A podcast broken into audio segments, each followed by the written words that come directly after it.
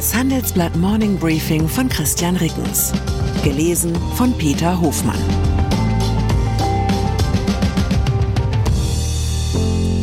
Guten Morgen allerseits. Heute ist Dienstag, der 30. Mai 2023. Und das sind unsere Themen. Stromstreit. DGB-Chefin will 4 Cent für die Industrie. Heizungsstreit. Habeck signalisiert Kompromissbereitschaft. NATO-Streit. Biden bietet Türkei Jets für den Schweden-Beitritt.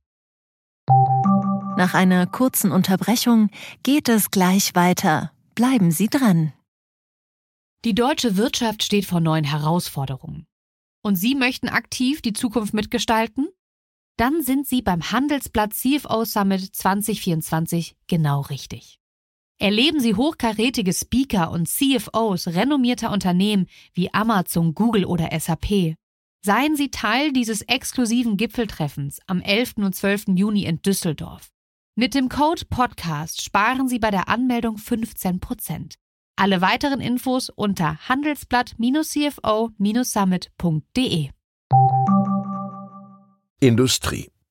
Offiziell mögen für den Deutschen Gewerkschaftsbund alle Arbeitsplätze gleich wichtig sein. Doch inoffiziell gibt es eine klare Hierarchie. Besonders erhaltenswert sind Jobs in Großunternehmen der Industrie. Dort ist ein besonders hoher Anteil der Beschäftigten Mitglied einer DGB-Gewerkschaft. Der Einfluss der Arbeitnehmervertreter ist groß, gezahlt wird meist nach Tarif.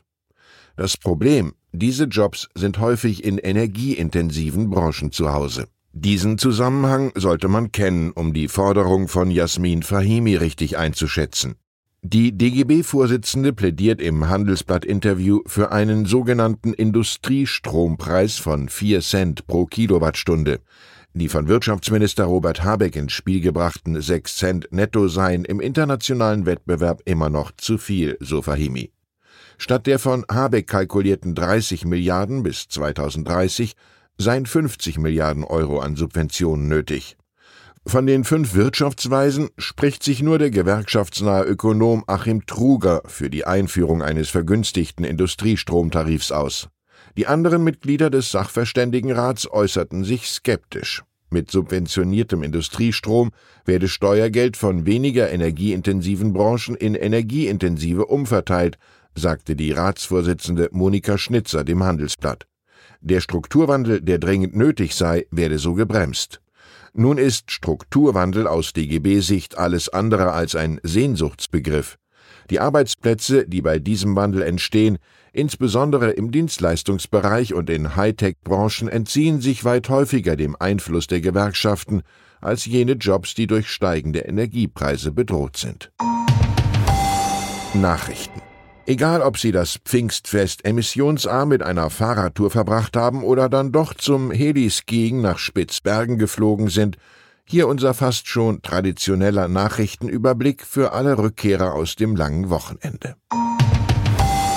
Haushaltsstreit in den USA vor Beilegung. US-Präsident Joe Biden und der republikanische Vorsitzende des Repräsentantenhauses Kevin McCarthy haben sich in der Nacht zum Sonntag auf einen Kompromiss im Schuldenstreit geeinigt, der die Zahlungsunfähigkeit der USA abwenden soll. Doch dem US-Kongress bleiben nur wenige Tage, um dem Paket zuzustimmen. Laut dem Kompromiss sollen die Staatsausgaben im kommenden Jahr auf das Niveau des laufenden Haushaltsjahrs begrenzt werden und dürfen im Haushaltsjahr 2025 nur um etwa ein Prozent steigen. Ausgenommen sind Verteidigungsausgaben. Erdogan wiedergewählt. Staats- und Regierungschefs aus aller Welt haben Amtsinhaber Recep Tayyip Erdogan zum Sieg bei der Stichwahl um das Präsidentenamt in der Türkei gratuliert. Erdogan sicherte sich in der zweiten Wahlrunde am Sonntag 52,1 Prozent der Stimmen. Er machte in einer ersten Rede klar, dass er von seiner bisherigen autoritären Politik nicht abweichen werde. F-16 gegen NATO-Beitritt, US-Präsident Joe Biden hat nach Erdogans Wahlsieg ein Jungteam zwischen dem Wunsch der Türkei nach amerikanischen Kampfjets und der NATO-Aufnahme Schwedens hergestellt. Biden sagte, er habe mit Erdogan gesprochen, er habe Erdogan gratuliert. Er will noch immer etwas über die F-16-Jets aushandeln. Ich habe ihm gesagt, dass wir uns mit Schweden befassen wollen, Also lassen Sie uns das erledigen. Die Türkei sperrt sich gegen Schwedens NATO-Beitritt und bemüht sich ihrerseits um den Kauf von F-16 Kampfflugzeugen aus US-Produktion. Zelensky spricht über Offensive. Nach massiven russischen Angriffen mit Drohnen, Marschflugkörpern und Raketen hat der ukrainische Präsident Volodymyr Zelensky der Flugabwehr des Landes für die Rettung hunderter Menschenleben gedankt. Er berichtete auch, dass er sich mit der Militärführung getroffen habe um die Großoffensive gegen die russische Invasion zu besprechen. Habeck kompromissbereit. Im koalitionsinternen Streit über das Gebäudeenergiegesetz zeigt sich Wirtschaftsminister Habeck zu Änderungen bereit.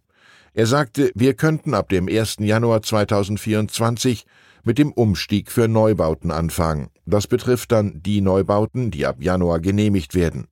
Bei den Bestandsgebäuden würde ich gerne den Wunsch nach mehr Zeit aufnehmen. Weitere Spielräume sehe er mit Blick auf Heizungen, die mit Holzpellets betrieben werden. Bayern München Meister. Borussia Dortmund hat am Wochenende die schon sicher geglaubte deutsche Fußballmeisterschaft verspielt. Während das Spiel gegen Mainz 2 zu 2 endete, zog Bayern München durch ein 2 zu 1 gegen Köln in der Tabelle vorbei. Nur wenige Minuten nachdem Bayern München als Meister feststand, wurde die Entlassung von Bayern Vorstandschef Oliver Kahn und Sportvorstand Hassan Salihamidzic bekannt. Der bisherige Finanzvorstand Jan Christian Dresen übernimmt Kahns Job, der mit Unverständnis auf seinen Rauswurf reagierte. Anlagen. Haben Sie sich in den vergangenen Monaten seit langem mal wieder dafür interessiert, ob das vor vielen Jahren eröffnete Tagesgeldkonto eigentlich noch aktiv ist oder ob man mal wieder in Festgeld investieren sollte, dann geht es Ihnen wie mir. In den Nullzinsjahren lohnte sich ja kaum die Mühe, Erspartes vom Girokonto aufs Fest- oder Tagesgeldkonto zu verschieben. Doch laut Verifox beträgt der Durchschnittszins bei zweijährigem Festgeld derzeit immerhin wieder 2,06 Prozent pro Jahr. Kein Wunder, dass seit der Zinswende in der Eurozone Ende Juli 2022 die Festgeldeinlagen deutscher Banken so stark angeschwollen sind wie noch nie in einem solchen Zeitraum. Das ermittelte die Beratungs- und Wirtschaftsprüfungsfirma PwC auf Basis von Bundesbankdaten. So erhöhten sich die Einlagen in Festgeld bis Ende März 2023 um die Hälfte auf 535 Milliarden Euro. Nach Inflation bedeutet auch das beste Festgeldangebot noch immer reale Kapitalvernichtung. Aber immerhin in einem geringeren Ausmaß als mit schlechten Aktieninvestments. In der vergangenen Woche hatten wir im Morning Briefing vor der Aktie von Borussia Dortmund gewarnt. Zu Recht, wie sich nun zeigt. Nach dem verpatzten Bundesliga-Finale stürzte die Fußballaktie am Montag um bis zu 31,5 Prozent ab. Die Meisterschale war bereits im Verlauf der vergangenen Woche in den Kurs eingepreist worden. Nun fiel der Kurs sogar unter den Stand zu Beginn dieser Rallye. Ich wünsche Ihnen einen Tag, an dem Sie der Meister der Herzen sind. Herzliche Grüße, Ihr Christian Reckens. PS Der Alte ist der Neue. Recep Tayyip Erdogan bleibt türkischer Staatspräsident. Das ergab die Stichwahl am Sonntag. Uns interessiert, hatten Sie im Vorfeld mit seiner Wiederwahl gerechnet? Warum oder warum nicht? Welchen Kurs wird Erdogan nun einschlagen? Was bedeutet die Wiederwahl für die Zusammenarbeit zwischen der Türkei und Deutschland sowie der EU? Schreiben Sie uns Ihre Meinung in fünf Sätzen an forum.handelsblatt.com. Ausgewählte Beiträge veröffentlichen wir mit Namensnennung am Donnerstag gedruckt und online. Zur aktuellen Lage in der Ukraine. Russland intensiviert die Angriffe auf Kiew. Die ukrainische Hauptstadt meldet seit Tagen heftige Angriffe durch die russische Armee. Am Wochenende überzog diese Kiew mit dem schwersten Drohnenbeschuss seit Beginn des Krieges. Kornkammer Europas in Gefahr. Die Bauern in der Ukraine leiden massiv unter den Auswirkungen des Krieges. Viele Landwirte kämpfen ums Überleben. Und die Ernten könnten schon bald noch deutlich schlechter ausfallen. Weitere Nachrichten finden Sie fortlaufend auf handelsblatt.com/Ukraine. Fintech, Banken und Festival gehen nicht zusammen? Geht doch, und zwar in Berlin. Am 24. und 25. April 2024 öffnet die Messe Berlin ihre Türen für die FIBE, das neue Fintech-Festival Europas. Die FIBE richtet sich an das gesamte Fintech-Ökosystem Vom Start-up über Investoren und klassische Banken bis hin zur Politik. Das Event möchte das gesamte Ökosystem zusammenbringen und eine Plattform zum Austausch bieten.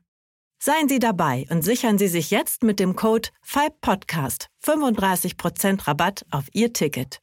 Weitere Informationen finden Sie unter fibe-berlin.com.